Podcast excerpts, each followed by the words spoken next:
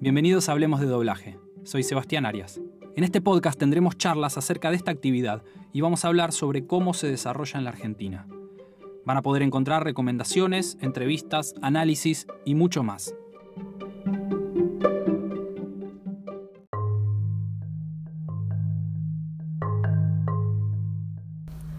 Hola, ¿cómo están? Bienvenidos al episodio 8 de este podcast. Me gustaría empezar agradeciendo como corresponde a la gente de Dale Rec, que siempre me olvido. Ellos siempre muy amablemente me ceden su espacio para grabar muchos de estos capítulos. Así que, Marce, Chris, muchísimas gracias. Pueden seguirlos en Instagram y de esa forma enterarse de todas sus propuestas de cursos y talleres. Los encuentran ahí como arroba dalerec ok. Y además quiero agradecer especialmente a todos ustedes, los que están del otro lado. Recibo mensajitos todo el tiempo de que descubrieron el podcast y que están poniéndose al día con los episodios anteriores o incluso a veces comparten en las redes recomendando a la gente que lo escuchen y todo eso está buenísimo, así que muchísimas gracias. También si tienen oportunidad con la aplicación con la que lo escuchen el podcast, tienen posibilidad de darle like o ponerle ponerlo en sus favoritos o calificarlo, depende mucho de la plataforma, pero eso está bueno porque también posiciona el podcast un poco más arriba y llega a otra gente. Eh, si bien desde que decidí mandarme a hacer esto, estaba claro que iba a ser una charla con una comunidad chiquitita y reducida, porque en definitiva es un nicho pequeño, está buenísimo para mí también llegar a cada vez más gente. Así que una vez más, les agradezco un montón.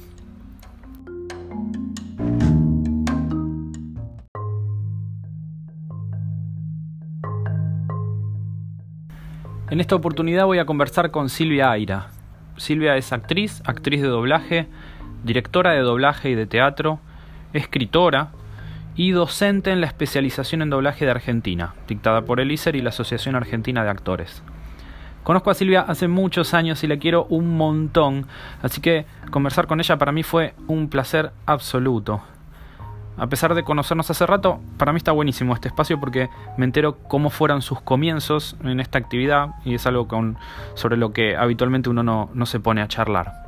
Silvia además es la autora del libro Doblaje, Sugerencias para el Aprendizaje del Oficio.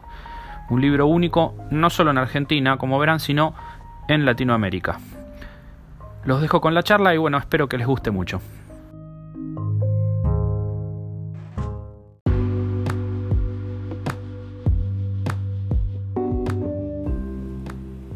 Hola Silvia. Hola Seba, ¿cómo estás? ¿Qué tal? ¿Cómo estás? Bien, muy bien, por suerte. Bueno, gracias por venir. Bueno, muchas gracias. Para mí es un honor. De verdad, porque te conozco hace mucho, te quiero mucho y es un placer hablar con vos. Bueno, gracias, gracias por estar.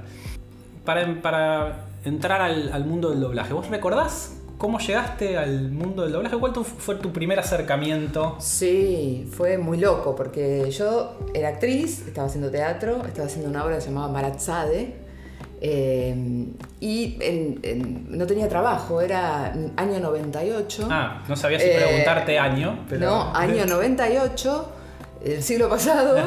Eh, y bueno, era un momento parecido a este, digamos, en la cuestión laboral. Y mm, bueno, empezaba a averiguar, a tirar líneas, a ver qué, qué laburo podía hacer dentro de lo que yo hacía. Y empecé a hacer publicidad en radio eh, actings eh, a través de, una compañera de laburo que hacía eso.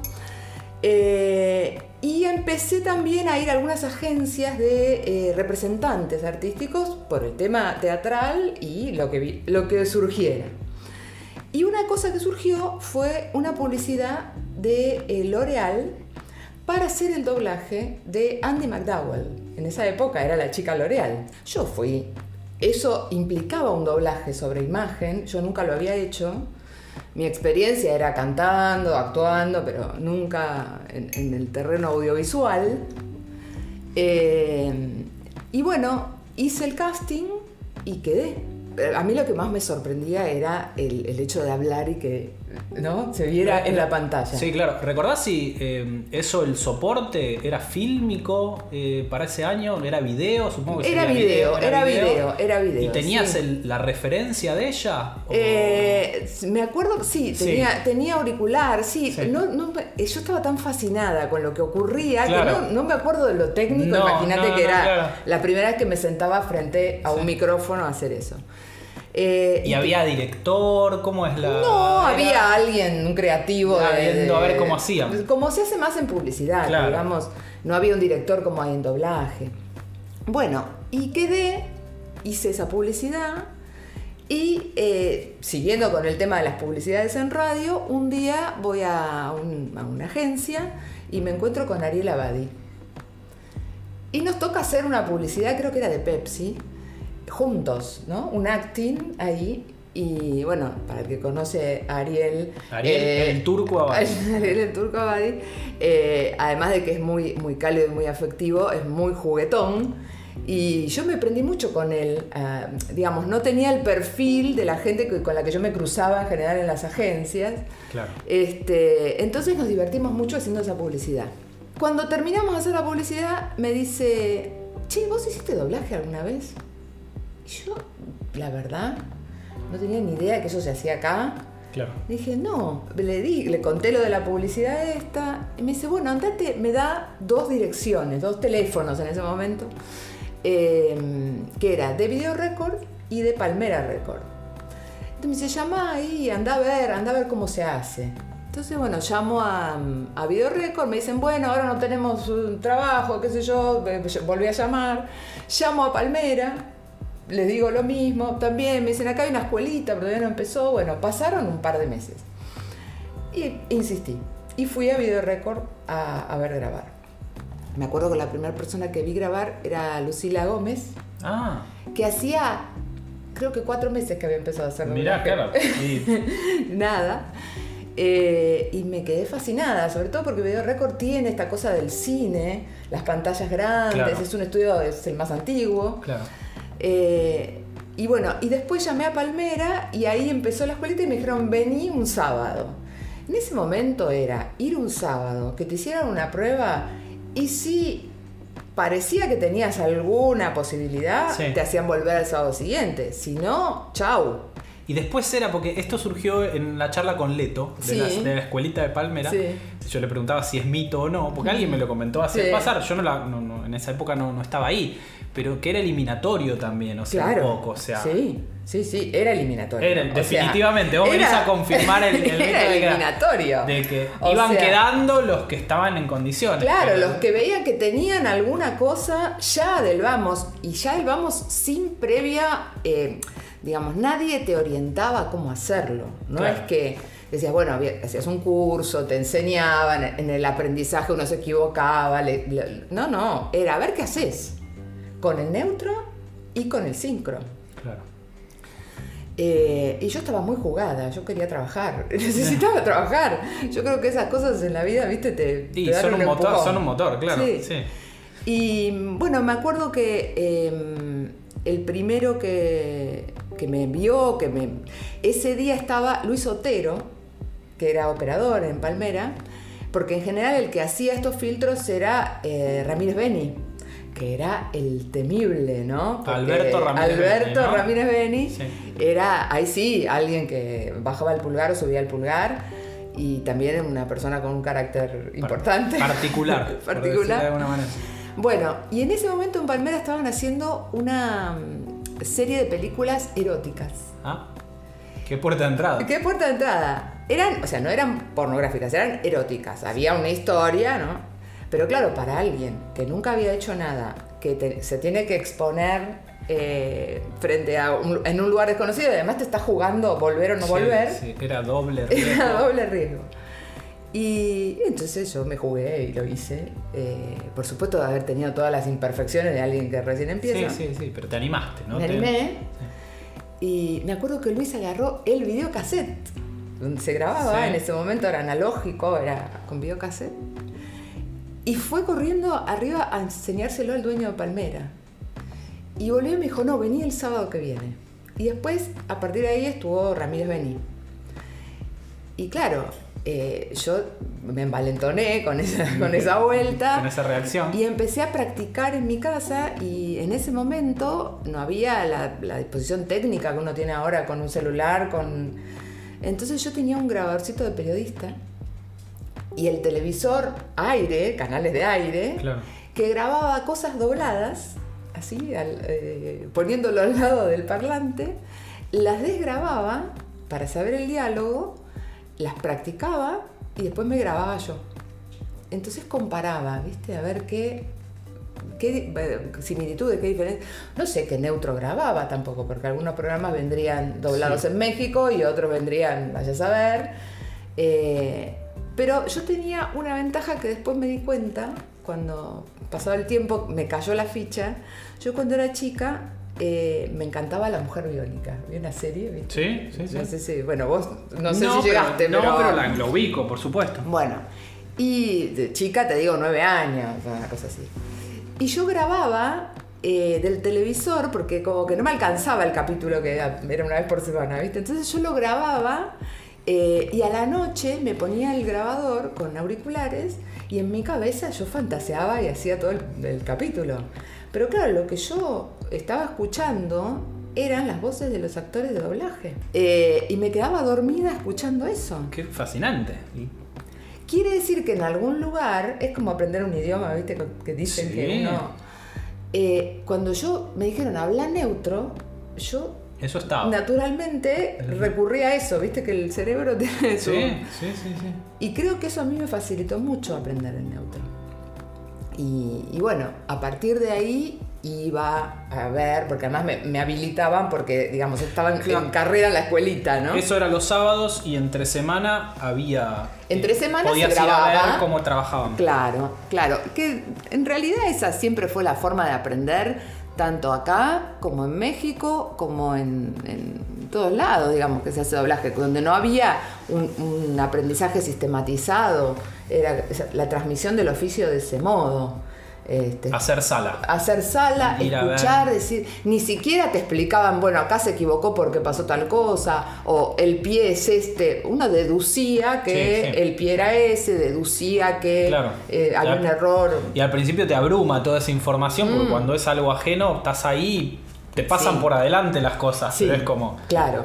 Otra cosa que yo creo que a mí me, me sirvió mucho fue, yo siempre estudié música y canté en coros. Entonces el, el hecho de cantar en coro también te abre el oído armónico muchísimo y, y te hace eh, disociar, el que para mí el trabajo de disociación que hace un actor de doblaje es impresionante porque eh, tenés que disociar lo que estás escuchando del original Claro. con la musicalidad del original con lo que vos tenés que hacer en neutro y la expresividad del neutro, Sí, sí. más De ver la idioma, imagen de otro idioma. idioma, que en general es inglés, pero Sí. puede ser cualquiera, y te sorprende la musicalidad de otros idiomas, más la imagen, más leer el texto, más ir calculando si está largo, está corto. o No, sea, la, la- la idea rítmica también. La idea rítmica. los patrones rítmicos que después uno lo ve con gente que no lo tiene, ¿no? Claro. Y que decís, ¿cómo no te das cuenta de que es un segmentito, un segmentito y un segmentote? Claro. Digo, ¿cómo eso no está de primera escucha? Bueno, eso Y se que- entrena además, obviamente. Sí. Pero cuando tenés una formación y que eso está zumbando todo el tiempo, obviamente, tenés otro Sí. training y es una ventaja. Es una ventaja, Es una es una ventaja. Eh, así que bueno, hasta que un día me- Ramírez Beni me dijo, vení, hace una frase, ¿no? Hice una frase y quedó, y, eh, y yo seguía yendo, y me empezaron a llamar para hacer una frase, hasta que un día me dieron un personaje que tenía una escena, y así empecé. Y además porque, eh, según en ese momento éramos muy pocos, y no había voces del tipo de la mía. Claro. Había más voces eh, juveniles o había voces adultas, pero bueno, eh, en ese momento el cable empezó a producir mucho material, este, documentales, eh, empezaron los primeros realities. Me acuerdo que había uno que era una- un hospital veterinario, este, entonces había muchos personajes chiquitos y entonces ahí empecé a trabajar.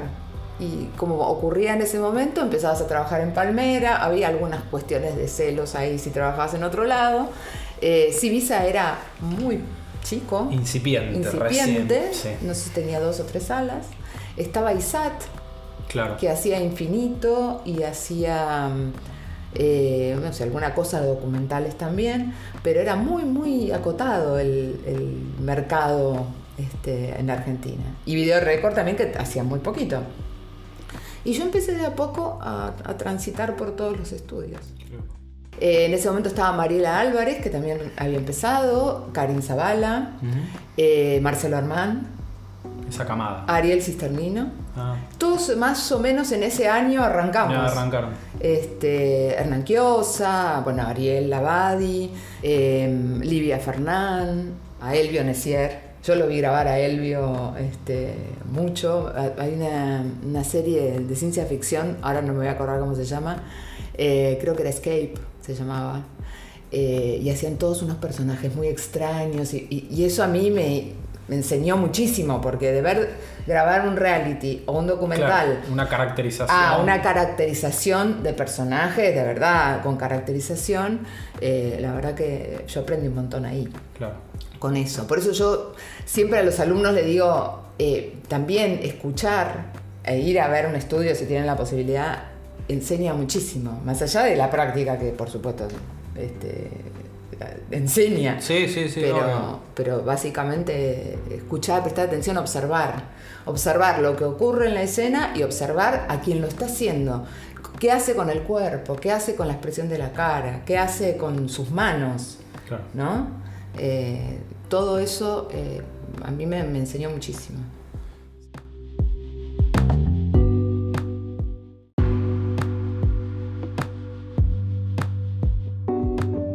Qué loco, a ver si, si, si hiciste vos esta conexión. Mm. Me decís, empezaste con Andy McDowell y Ariel Abadi. Sí. Y yo sé que hace poco hicieron una película Sí. que hiciste a Andy McDowell Sí. en Caja de Ruidos. Sí. Yo la vi, la última carcajada. La última carcajada. Y la protagoniza el turco Abadi, Sí. uno de los dos Uno de protagonistas. los dos. Y vos volviste a hacer. A Andy McDowell. Ni se cruzaron, ¿no es cierto? No, Con el turco no ni se cruzamos. cruzaron. Eh. A Andy McDowell la hice un par de veces más. Sí, además. sí, sí, Este, sí. Eh, tuviste esa de que, que- que lo mantengan, digamos. sí, sí, sí, sí.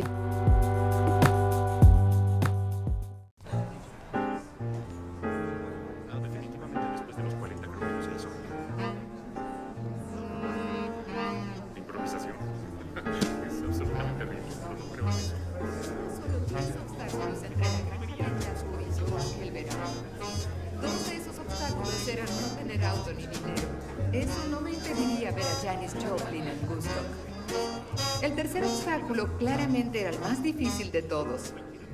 Tenía 12 años.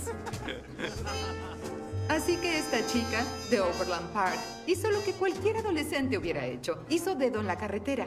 Saqué el pulgar y en menos de cinco minutos un auto se detuvo. Y era un Buick Special de 1965 y casualmente en casa mi padre tenía el mismo auto.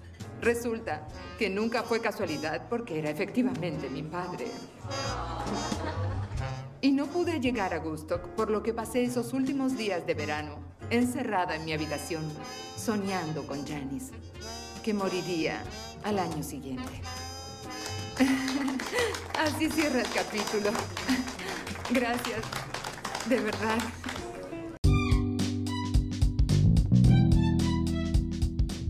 Y mira, hace poco nos cruzamos en Media Pro, en una película que se está grabando ahora eh, para cine. eh, y nos juntamos porque tuvimos que hacer algunas voces adicionales y qué sé yo, y fue la sensación de ese momento, porque estábamos Hernán Quiosa, Ariel Abadi, este... Creo haber visto la foto. Sí, sí. El gran elenco. Este- El gran elenco. Y estaban todos ahí como. Estábamos todos ahí, Gustavo Bonfigli, que también estaba en ese momento. Keiko, eh, creo que también. Keiko. Sí. Bueno, y, y fue un poco rememorar esos momentos, porque era eh, ir al estudio y por ahí, como se grababan cuatro canales, en las escenas donde había mucha gente, eh, nos citaban a todos juntos. Entonces por ahí estábamos tres horas eh, para grabar, no sé, cuatro escenas. Sí, claro, Sí, claro. sí, era... Tenía el encanto de- de- de- del juego actoral ahí, en, en- en vivo.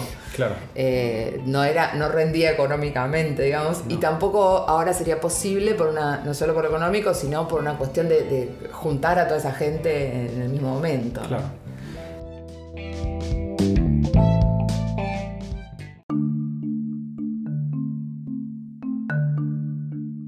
¿Y qué recuerdos tenés de Ramírez Beni trabajando esa cosa de que, que fuera particular? Digo, porque Mira, es una escuela que ya medio que no, que no está, ¿no? De, de- del director medio... del director Autoridad, rígido, eso, autoridad de- y autoritario. y autoritario. Eso un poco viene también de la línea del, del teatro, ¿no? Eh, hay como un mito, no sé si en otros países, pero por lo menos acá hay un mito como que el director eh, que, que te maltrata un poco Sí. saca lo mejor de vos. Claro, sí.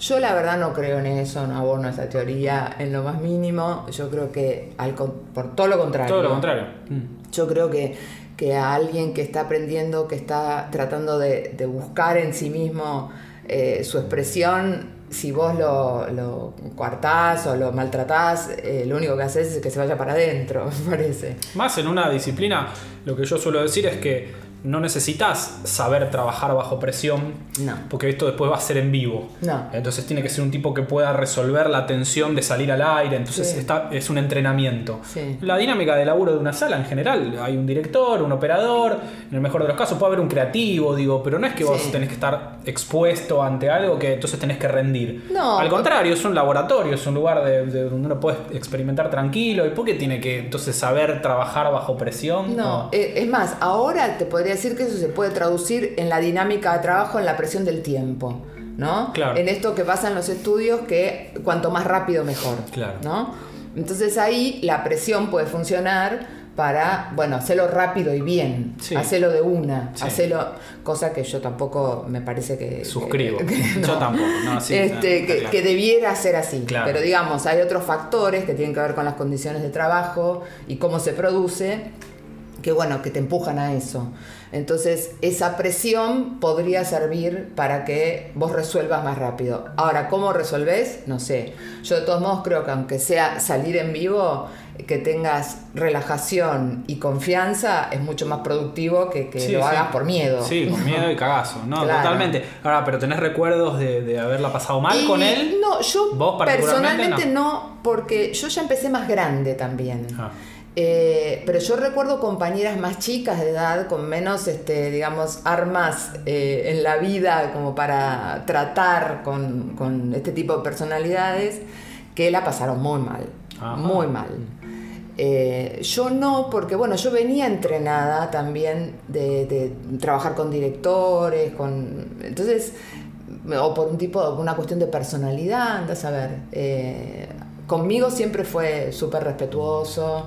Alguna que otra vez eh, se pasó un poco, pero, Ah. pero en general no, no tengo quejas. Y, y a mí, como yo tenía mi norte en yo tengo que laburar de esto, la verdad que me pasaba un poco por el costado si me miraba mal o no. O Claro, sea, claro. no, no era algo que me, me molestara. De todos modos no ocurrió, o sea, eh, tengo un buen recuerdo, como, ¿cómo decirte? No, no, no la pasé mal en ese sentido, para nada.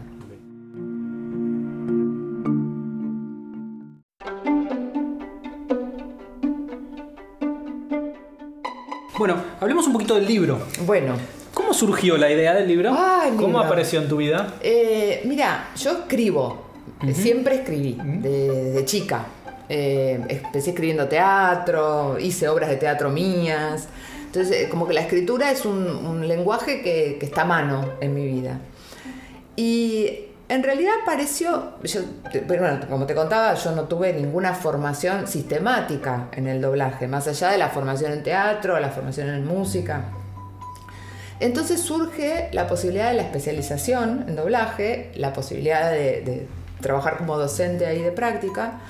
Entonces empecé a pensar cómo este, ir para atrás, a ver cómo había aprendido yo y cómo le transmitiría a otro esa forma de aprender. O sea, obviamente sabemos que es práctico, sabemos que tiene que ver con la observación, con un trabajo muy personal sobre esto, pero tener una guía de las cosas a, a las que prestarle atención, o la experiencia, o con qué se va a encontrar. ¿Y cómo se dio? ¿Simultáneo? O sea, o vos empezaste a dar las clases y te encontraste que estaría bueno, o lo pensaste antes de dar las no, clases. yo empecé a pensar cómo daría las clases, ¿Cómo darías las ¿no? clases? Claro, eso como que ordenó un poco. Y empecé a tomar notas, Ok. como previo a eh, empezar a dar las clases. Claro. A tomar notas, a ver cómo me presentaría en la clase y cómo empezaría a transmitir este oficio. Sí. Claro, empecé a tomar notas, a tomar notas y se fueron acumulando las Acumulando, notas. Claro. Entonces eh, las usaba para mi trabajo. Y un día dije, bueno, si esto a mí me. Si la escritura es algo que me, me- me fluye y no encontraba materiales escritos sobre esto, ¿por qué no escribirlo yo? ¿No? En un punto sentí que había llegado un momento de mi carrera que podía por lo menos transmitir mi experiencia. Eh, entonces empecé a darle forma de libro a esas notas. Y, y me entusiasmó mucho la idea, la verdad que... Porque al mismo tiempo que escribía me iba planteando cosas, iba diciendo, bueno, a ver, ¿y yo qué haría en esta situación? Claro. ¿No? ¿Qué sería lo básico? Bueno, eh, ¿qué ejercicio sería bueno para tener a mano? A a veces uno dice, bueno, hace trabalenguas, pero... ¿Dónde pero, están? ¿De dónde los saco? ¿Qué sé yo? Bueno, sí, sí, como acá. una caja de herramientas. Una donde- cajita de herramientas, de Donde este, podés sacar todo. Sí. sí. Imagino que además en el proceso de desmenuzar qué es lo que haces Sí. en lo cotidiano Sí. o, o- o en ponerte a ver ese proceso mental de algo que se da de manera natural, Sí. también te empiezan a caer fichas, Un montón. un montón de fichas, Un ¿no? montón. Y un- lo que a mí me parece más interesante que me pasó a mí es que en esa escritura fui yo la primera que aprendí. Claro, ¿No? claro. Eh, y además de ser yo la primera que aprendí, eh, es como que ahora lo digo y sigo aprendiendo, ¿no? Sigo como revisando. Es más, hasta tengo ganas de darle una revisión de nuevo ¿Va a haber una tercera edición? Claro, no sé si una tercera edición, pero, pero un- digamos, después de haberlo escrito, de haberlo puesto en práctica y tener devoluciones de la gente. ¿O una ver- segunda parte? Sí, Sí. me parece que hay como, como. Yo misma, cada vez que voy a un estudio, empiezo a pensar en lo que yo escribí y en lo que hago. Qué bueno. es, digo, es un cuestionamiento "Ah, constante, ¿no? Pero, claro". pero, pero está buenísimo. Bueno, yo soy un poco así en la vida, pero, pero está bueno porque em- empecé a encontrar cosas con el tema de la voz, ahora hablando de los podcasts, ¿no? Y esto, eh, qué importante es la voz para, para todo ser humano, más allá- la imagen también, pero me parece que estamos volviendo a una cosa de, Sí, sí, de, sí, de- la transmisión de oral. conectar con la voz, Sí, sí, ¿viste? totalmente. Me pasa a mí que yo escucho unos eh, escucho un gallego que me encanta que habla de autoconocimiento, ¿no? Eh, pero tiene le- lo que le estudio es por qué me gusta su voz. Ajá. Porque te hace dormir. ¿Quién es? No, ¿qué, Se llama José Carlos Carrasco. Ajá. Es un este Así vamos y googleamos después sí, y chusmeamos. es un, un personaje lindo, Sí, sí, sí. Eh, y te hace dormir. Ah, Nada, te habla de un tema y te hace dormir. Y te hace dormir. Ajá. ¿Pero qué es lo que te ¿Es hace dormir? ¿Pero es su objetivo? Es su objetivo. Ah, es su no, te- no dormís por. por No, no por aburrido. No, por No, aburrido. no, no, te aburrís. eh, no, no te aburrís. No te aburrís, al contrario, querés escuchar de qué está Claro. hablando, pero te quedas dormido. Pero te quedas dormido. Entonces, yo entiendo que hay algo que él hace con la voz Sí. que, eh, que funciona a nivel inconsciente, que hace que te arrulle como cuando eras un bebé. Claro. ¿No? Sí.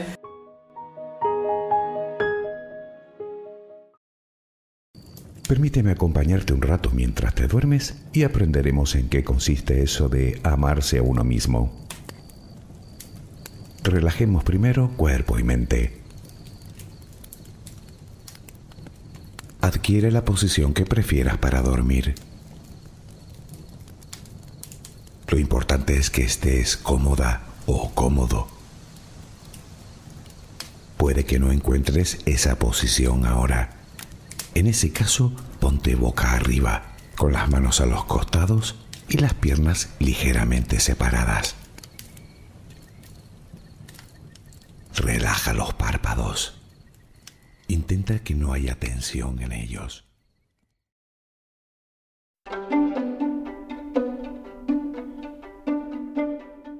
Te mira el poder que tiene la voz. Claro, ¿no? sí, la voz humana, que nunca una máquina la va a poder reproducir. Primero porque es la singularidad de cada uno de nosotros, por más parecidas que puedan ser unas voces. ¿Cuánto hay, qué energía hay ahí que es distinta? Y si uno pudiera en el doblaje eh, que es un poco el objetivo que, que tenemos, por lo menos la nueva camada de docentes y, y los que estamos tratando de investigar y sistematizar esto, de transmitir esa cuestión humana que tiene que ver con el cuerpo, que tiene que ver con la, con la energía eh, expresiva, amorosa, que no sea ya solo una cosa de traducir para que se entienda lo que Claro, dice en, español, Exacto. sino poner el- ese cuerpo en, en sintonía con otro cuerpo, ¿no? Bueno, y cómo desarrolla la empatía. Claro. ¿no? En- entre las personas, digamos, porque el otro día hablaba con Gonzalo Moreno de eso. Es un- una cuestión eh, de- que te obliga a observar al otro, a mirarle a los ojos, a que después uno lo, lo lleva a la vida, ¿no? A- a- al que estás, con el que estás interactuando, más allá de que no, no es un personaje en una pantalla, no, pero totalmente. Uno, uno hace una lectura todo el tiempo. todo el ¿eh? tiempo, Todo pero, el- pero nosotros estamos como entrenados para hacer esa Claro. lectura, para leer subtextos, para, Sí. para leer entre líneas, ¿viste? Sí, totalmente. Eh, sí, sí, creo que eso es como un denominador común, ¿no? Sí. De, de- de los que más les interesa, o por lo menos los que se destacan, es el saber escuchar, el Sí. estar alerta de eso, Sí. y de, el valor de las palabras. Me Claro. ha pasado de estar. Digo, yo siempre tuve esa, esa cosa de que no me da lo mismo cualquier cosa y puedo estar hablando con alguien y, y noto la diferencia entre que diga una cosa y diga otra. Obvio. Y otro le es indiferente. Eso porque Sí. el diálogo también, no digo, no, no está bien ni mal. No, no. Digo, cumple varias funciones, pero vos estás dialogando con alguien y podés percibir de acuerdo a qué, palabra elige decir y qué no, ¿viste? Ese Es tipo de leer la cosas. ambigüedad Es que la hay. ambigüedad, claro, exacto. Este, sí. ¿Por qué? Porque estamos cada vez más tecnificados, cada vez nos comunicamos con pantallas Sí. y con textos escritos Sí. donde eso es plano, es eh, transmisión de información, pero no transmisión de humanidad, Claro, digamos, en, en el medio. Entonces, eh, me parece que va por ahí, más allá de que no todos los materiales que trabajamos en doblaje se prestan No, para ese tipo de cosas. Obviamente, hay cosas que lo permiten, cosas que no, pero desarrollar la herramienta es Sí. importante para cuando tengas que pelar, poder pelar. O sea, Exactamente. ese, ese es el, Exactamente. el desafío. Sí, sí, sí. Eh, bueno, me contabas esto de cómo, cómo surgió. Ahora, en el proceso, ahora que ya hubo una edición revisada, Sí. bueno, ya me hablaste un poco de que seguirías corrigiendo. Sí, seguiría, Pero sí. ¿qué, qué aprendiste en el proceso? Si tuvieras que, que elegir algo para destacar que aprendiste en el proceso de escritura, o entre una Eh, edición y la otra, o ahora que la segunda ya tiene un tiempo. Eh, lo que creo que más aprendí es que uno siempre está en proceso de aprendizaje. De aprendizaje. Eh, sea en la escritura, sea en el doblaje. O sea, yo creo que más allá de que yo hace muchos años que hago esto y hice ya creo que todo lo que se puede hacer en doblaje, la sensación es esa, estar como siempre en proceso de aprendizaje, ¿no? Eh, yo vengo ahora de grabar en Civisa, que hace un montón que no grababa, el, el típico reality de Discovery, eh, que me resulta un poco nuevo porque hace tantos años Claro, que ya me lo, ya usaba me lo que ya olvidé. me olvidé. Ni lo ves tampoco. Ni lo entonces, ves, ¿eh? ¿no? Entonces es como que. Eh, entonces, igual estar en esta cosa de decir, a ver, ¿qué código tiene esto? ¿no? ¿Cómo, cómo meto la voz para que suene eh, natural? A- aún en esto, ¿no? Yo tengo muchos prejuicios con lo Sí. con Discovery. No, mucha gente Pero- tiene prejuicio, pero a veces yo lo entiendo como, como un, un lienzo para poder aprovechar y hacer otra cosa. Sí. Y si ya de, si con ese prejuicio de uh, esto es una pavada. Ya que- está. ¿Para qué lo haces? ¿Para O qué sea, lo haces? Claro, en cambio si lo tomás como un condicionamiento y la oportunidad, como una oportunidad de decir, bueno, acá voy a intentar hacer otra cosa o experimentar con lo que ya vengo haciendo de otra manera, Sí. lo que sea, es una está bueno también. Sí, sí, digamos, sí. Además de que es trabajo, ¿no? No Además de que olvidemos trabajo, sí, sí, sí. obviamente que es lo que nos sostiene. Pero yo creo eso, que el, el- el proceso eh, continúa, ¿viste? No, no, como que no, no cierra en algún momento. El de la escritura ni hablar.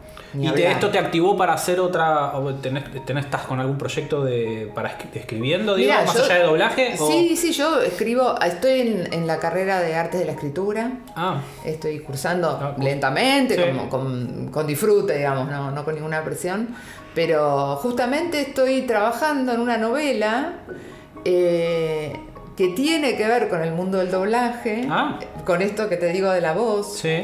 Este, Ficción, hablamos. Ficción, Ficción. ficción. eh, tiene que ver con la ficción, pero bueno, eh, un- poco tomando lo que. el, el mundo. Sí. El mundo y lo que provoca. A mí me llama mucho la atención estas páginas de. Esta es una es una primicia, Es una, primicia. Es- después de esto me tengo que ir a mi casa y ponerme a escribir ya. ¿En qué estado está? Y Mira. está en estado embrionario, digamos. Ah, ok. Está la idea, está escrita una parte, pero Sí. está en estado embrionario. Sí. Eh, pero bueno, tiene que ver un poco con esto que a mí me fascina de... Yo, en casa de Herrero, Cuchillo de Palo, yo no miro televisión, ¿no? No tengo televisor. Y me, me llama mucho la atención estos fans de las voces o fans del doblaje o, que, o gente que quiere hacerlo, ¿no? Eh, entonces un poco la novela va en, en esa línea de alguien que eh, todavía tengo que definir algo del personaje que es fundamental, pero no quiero decirlo porque, este, pero alguien que está muy eh, involucrado con un anime, eh, con un personaje del anime y le cambian la voz. Cosa que ocurre Sí, muchas sí, veces, sí, ¿no? y le da, mundo. como una, y le da como un ataque. Y le da como, Eh, le da como la una- pérdida de un ser querido. Claro. La- le da como este, el vacío de dónde está esa voz. Y bueno, un poco la novela tiene que ver con empezar a rastrear esa voz y ponerse en contacto con quien la hace. Ajá. ¿No? Uh, está buenísimo. Este, Muy bueno. Todavía no sé si va a ir para el lado de la novela negra o va a ir para el lado de, de la novela más este, dramática. Claro. Pero, pero bueno, ahí está. Qué bueno, qué bueno. Este, y sí, tengo un par de novelas escritas, pero bueno, el mundo editorial en lo que es la ficción eh, tradicional es en este momento está muy mal, tremendamente mal, y eh, es un mundo más grande, digamos, como para la publicación, todo es más. Yo tengo una proto editorial en la que estoy trabajando. Este, independiente, es como mi otra vertiente, pero descubro mucho que en la literatura eh, me ayudó mucho eh, el trabajar en doblaje por el tema de, de la estructura de los guiones, de las estructuras narrativas audiovisuales, que ahora están muy metidas también dentro de, de la literatura. Claro. Las nuevas camadas de escritores eh, formados absolutamente en lo audiovisual. Claro, claro. Lo, le- más, lo lees y es, es una película. Exacto. Es el- y, y en mi carrera además se toma como un eje, eh, lo audiovisual está, lo- el cómic, el audiovisual, en la crónica, todo está eh, involucrado, no es solo la narrativa de ficción tradicional. Sí, ahora veía eh, que tiene relación de series originales de Netflix. Ah. No, no, ahora no recuerdo nombres cuáles, pero que surgieron como series Sí. y que se van a, a editar libros, Como libros, como libros, novelas al Sí, revés. sí, Exacto, sí, sí, con el formato de. Claro. O sea, surge audiovisual, pero Sí. para tratar de. Pero sí, bueno, volvemos a lo de. Y conecta un poco con lo que decías de la oralidad o de la vuelta de la voz. Ah, ¿Va a, haber, ¿Va a haber versión audiolibro del libro de Silveira o Y, no? ¿No? Mira, ahora que lo decís, eh, yo estoy con el tema de- del libro audiovisual. O sea, estoy como con una cosa ahí. Es más, tengo un. Porque viste que hay como, no sé si estás grabando vos audiolibros, sí, sí, pero hay, un hay, hay- hay. un auge del último año de Sí, audiolibros. mucho audio, audiolibro. Y yo venía pensando y digo, este es un libro que quizás los ejemplos, los ejercicios, Sí. cobraría otro sentido, ¿no? Sí. Que fuese en audio. Mira, me diste una excelente idea. Así que vamos Audio- a ponernos a trabajar Y en eso. Sí, porque... Sí, sí, sí. sí. Pues otra cosa que otra otra cosa que relacionada con el libro que, que vos decías Mm. pasó así como por encima de que no había nada pero ni en Latinoamérica o No. sea porque yo en algún momento me puse a rastrear todo supongo que también lo habrás hecho Sí. pero eh, y, y no pasabas del anecdotario Claro. de, de experiencias incluso en España había un poco más, pero no tanto del método de la, o la, de, la, de la dinámica, Sí. sino más también de historia o de cosas más relacionadas capaz con la adaptación o con la traducción. Hay más O con la historia del cine. O con la historia del cine, pero difícil que hubiera de, de la actividad. Sí. Y en todo la TAM no había nada, No, digo. no. Eh, eso al momento de, de sentarte también, imagino que te entusiasmó a decir, bueno, estoy cubriendo un área donde... Sí, yo ni era consciente de eso. Ah, ¿no? No, no, no. Creo que ahora soy con- más Ah. consciente de eso. En ese ¿Y te- momento. tuviste repercusiones ya de Sí, llegada? de hecho, el, el problema que yo tengo básico es que yo hice una producción independiente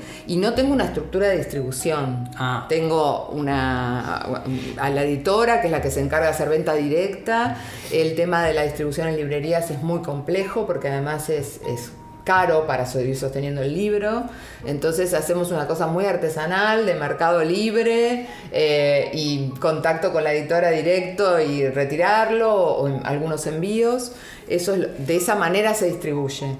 Eh, a mí me han contactado de Perú, de Venezuela, de varios lugares. Venía queremos el libro acá. Y yo no tengo forma concreta o, no la, o la desconozco cómo hacerlo llegar allá, más allá de la versión ebook, que es así, bueno, se compra por Amazon. Por Amazon. Eh, pero el, el libro en papel, Físico, claro. el libro físico eh, es más complicado. Pero de verdad yo me empecé a dar cuenta que esto era algo que no había una vez que el libro salió. Ah. Porque mi intención primaria fue las clases de ISER, digamos. Claro. Fue eso. Y, y usar mis, digamos, mis herramientas que yo venía trabajando de la escritura, de la experiencia, para hacerlo, pero no. ¿Y hoy lo usás como apuntes? ¿Se lo das al- a los alumnos? Yo o- uso el, el material que yo, digamos, trabajé en el libro para enseñarles, pero no, digamos, no los, no les digo compren el libro ni No, mucho menos, no, pero capaz sino que uso, uso lo que Lo tomás como lo base. tomo, sí. sí, sí, lo tomo. Y sé que en algunos otros lugares también lo Sí, toman como totalmente. base. Bueno, yo también, yo lo recomiendo Sí. Mucho y eh, Sí. he sacado ejercicios para, para hacer y eso, Sí. sí- eso siempre está. Y qué sé yo, en, el- en- otras provincias del país que también tienen doblaje, porque viste que las carreras de locución tienen la materia de doblaje como, como obligatoria y en general en, en las provincias no hay gente formada en el doblaje porque la industria del doblaje está en Buenos Aires. Entonces es para los docentes, que yo siempre tengo ahí como la idea de, de hacer algún seminario para los docentes de, de las, digamos, de, de las carreras de locución, que está bueno que, que tengan un, un poco más de formación en eso, eh, porque bueno, se lo llevan, ponele a, o sea, a Tucumán, a Córdoba, Mendoza, Sí. a, a y hay, Santa po- Fe. hay politos así. Yo a- Sí. a, raíz del podcast eh, hay una sección medio que inauguré que es eh, dándole voz un poco a Córdoba, Mendoza, Santa Fe, Entre Ríos, Entre Ríos. Digo, tenés así lugares donde eh, hay como una, un deseo de Sí, ¿viste? claro. y, y descentralizar y sacar Sí. un poco de acá, que está buenísimo. Y descentralizar sería bárbaro porque además ahora con la tecnología, en cualquier lado que haya un elenco, o sea, el problema es que tiene que haber un elenco. Sí, o mancomunado incluso. Claro, Esta cosa de decir, bueno, Mm. hacemos mitad acá, mitad allá, es factible. Con el neutro, a veces sorprende de que, digo, con Pedro Ruiz a veces lo, lo hablamos de que hay gente de en Men- Mendoza tienen mejor neutro o el trayecto para, para conseguir un buen neutro Exacto. es más corto que el que tenemos acá. Claro. Porque tienen una forma de hablar ya. a la Bueno, a mí me pasó en San Juan, que fui a dar una charla y yo los escuchaba a los sanjuaninos y claro, y tenían una, Ya. una cercanía, ¿viste? Claro. que yo dije, bueno, es más fácil que desde el, ri- desde el río Platense Claro. con todos nuestros este, vicios eh, porteños, ¿no? Tal cual.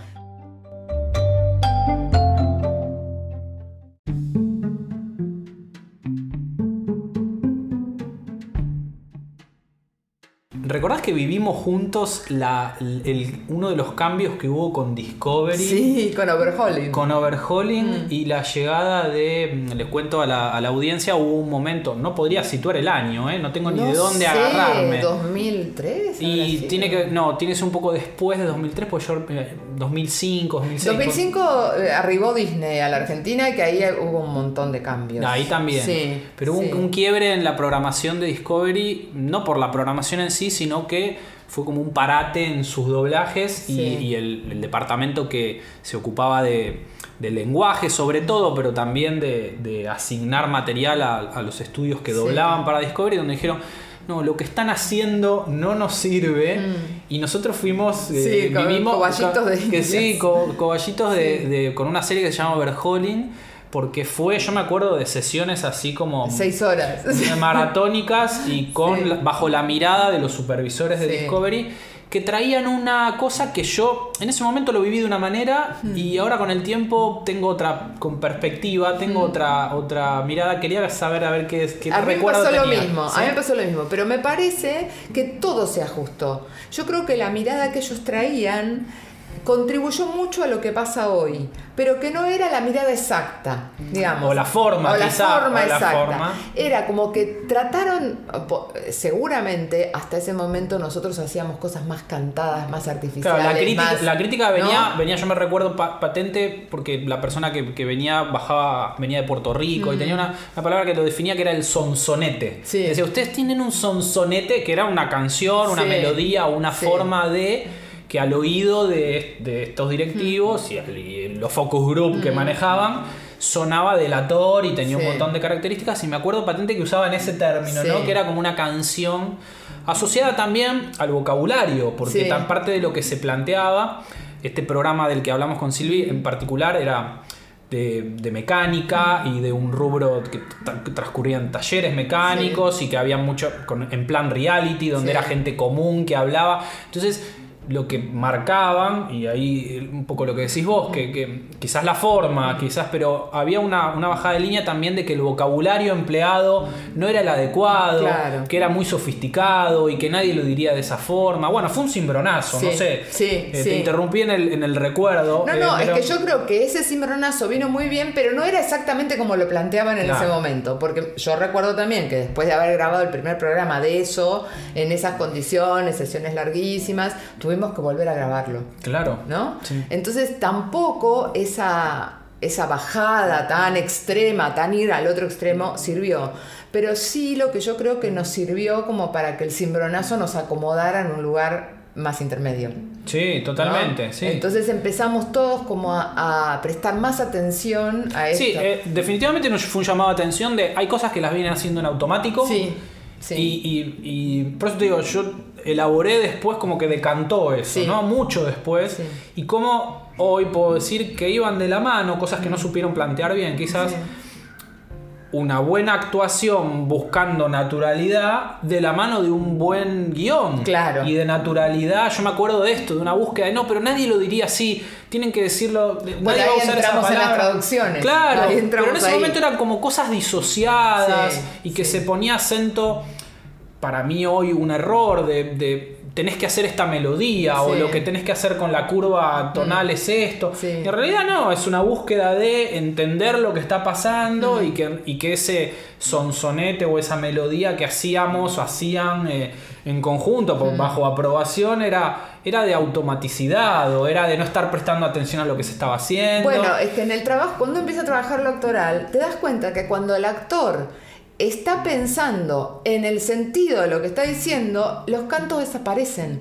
Cuando empieza a pensar en cómo decirlo, aparecen los Automáticamente. cantos. Automáticamente, es así. Sí. Eh, bueno, sufríamos un poco eso. sufríamos y era real, más, más tirón de oreja de casting también, Mm. porque me acuerdo decir, bueno, necesitamos voces que eh, sean más acordes a los personajes que estamos Sí. viendo. Había un intento de búsqueda de naturalidad en detrimento de la articulación o de la dicción. Decir, bueno, no importa si, si le faltan todos los dientes Mm. y tiene que sonar sucio.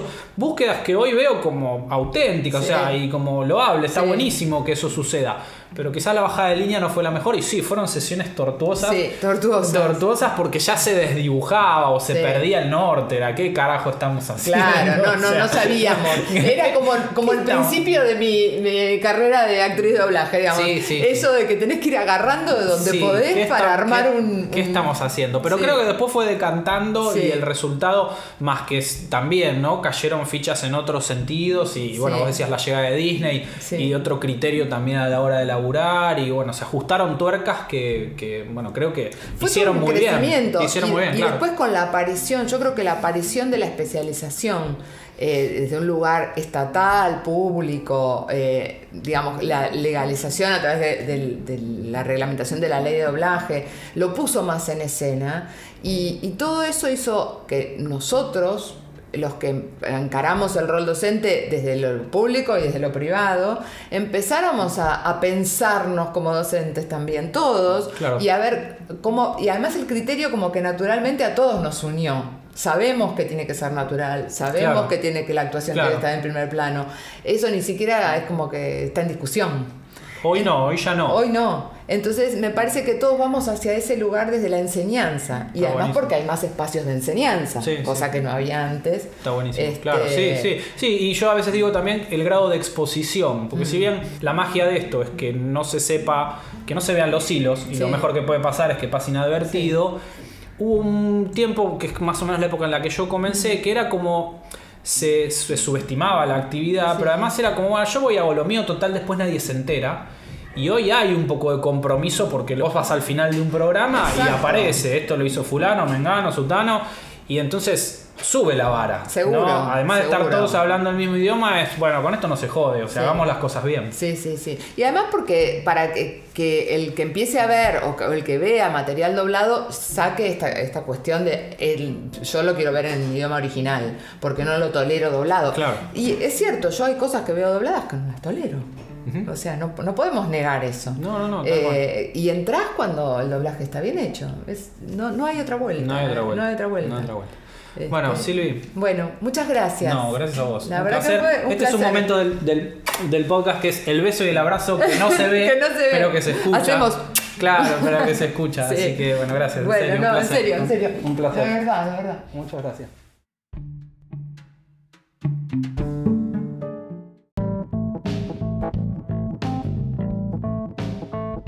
Muchas gracias por escuchar.